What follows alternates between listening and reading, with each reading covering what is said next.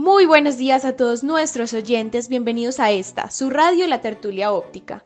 El día de hoy, a petición de todos ustedes, vamos a hablar acerca de los avances ópticos que se están presentando en el mundo actual. Es por esto que esta mañana queremos enfocarnos en un tema muy interesante, pero pues que es poco conocido, los fármacos oculares. Claro que sí. Y para esto vamos a comentar tres noticias de investigaciones muy importantes e interesantes planteadas en los últimos seis meses que quizás nuestros interlocutores no conocían. Aquí hablaremos de, primero, el Tevantafubs, que es un medicamento que prolonga la supervivencia de los pacientes con melanoma ocular uveal avanzado. Imagínense eso.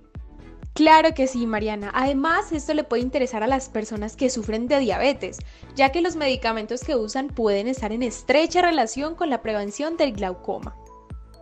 Bueno, y finalmente haremos una intervención acerca del fármaco Prozac, el cual es catalogado como tratamiento potencial para la principal causa de ceguera en el mundo. Entonces no se despeguen de la tertulia óptica. Aquí su radio favorita. Ahora y sin más rodeos para iniciar, le vamos a pedir a nuestras invitadas farmacéuticas María José y Mariana que nos amplíen un poco estas noticias. Doctoras, muy buenos días. Gracias por estar con nosotras el día de hoy. Hola, muy buenos días a todos nuestros oyentes. Y claro que sí, hace unos días, exactamente el 8 de junio, salió a la luz el fármaco Tebetasuf, un medicamento de inmunoterapias que se observó en una fase de investigación al ayudar a pacientes con melanoma ocular uveal hablaremos de esta enfermedad y es que es conocida gracias a que lastimosamente posibilita la formación de células malignas, es decir, el cáncer de ojo de crecimiento rápido. Y teniendo en cuenta lo anterior, debemos hacer énfasis en la función que hace este fármaco, pues este busca prolongar la vida de quienes recibieron los tratamientos habituales para esta enfermedad. Siguiendo con el estudio, se asignaron al azar a 378 pacientes con melanoma ocular uveal sin antes haber tenido un tratamiento para que recibieran el fármaco Teventafusp y se les realizara de 1 a 3 terapias habituales según la recomendación médica. Las tres opciones para los pacientes en el grupo de comparación o grupo de control incluyeron dos inhibidores de puntos de control inmunitario y un medicamento de quimioterapia.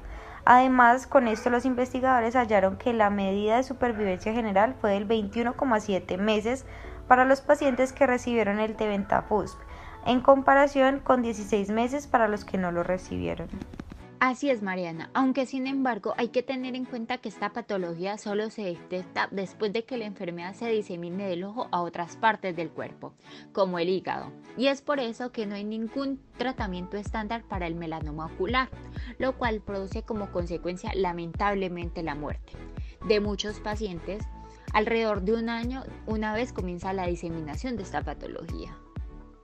Muchas gracias doctoras por esta información tan importante, pero antes de seguir con la segunda noticia nos responde un oyente.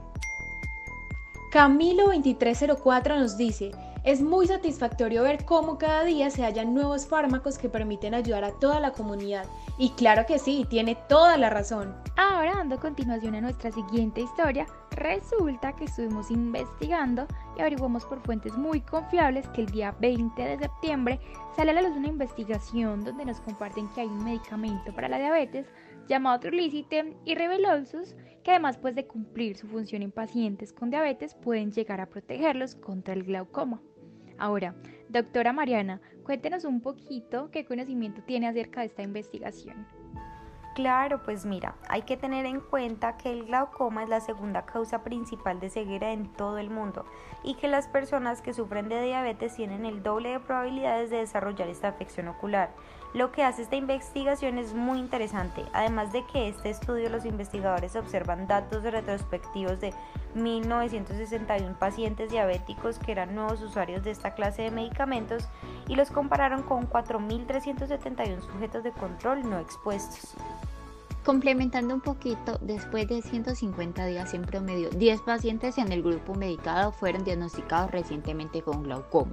Y según los hallazgos clínicos, se evidenció que los agonistas del receptor GLP-1 pueden reducir a la mitad el riesgo de que un paciente diabético desarrolle glaucoma. Muy bien, muchas gracias doctora. Si bien ahora siguiendo un poquito con estas afecciones oculares, ¿qué puede decirnos sobre la ceguera, doctora Mariana? Claro que sí, pues bien sobre la ceguera vamos a encontrar el fármaco Prozac y con esto damos paso a nuestra última noticia y es que este catalogado como tratamiento potencial que permite controlar la principal causa de esta patología. Por otra parte, varios estudios han encontrado que el fármaco fluoxetina Prozac puede ser eficaz contra la degeneración macular atrófica o seca, relacionada con la edad que afecta a casi 200 millones de personas en todo el mundo. Imagínese la gran cantidad de personas afectadas. Así es, Mariana. Este fármaco ha demostrado ser prometedor y en este estudio cabe resaltar que los investigadores tomaron a más de 100 millones de estadounidenses mayores de 50 años que usaran fluoxetina.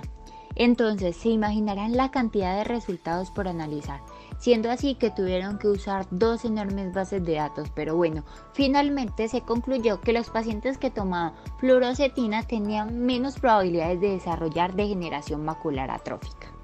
Y finalmente, con hallazgos tan satisfactorios, los investigadores insisten en realizar ensayos clínicos para probar el fármaco en pacientes con degeneración macular asociada a la edad.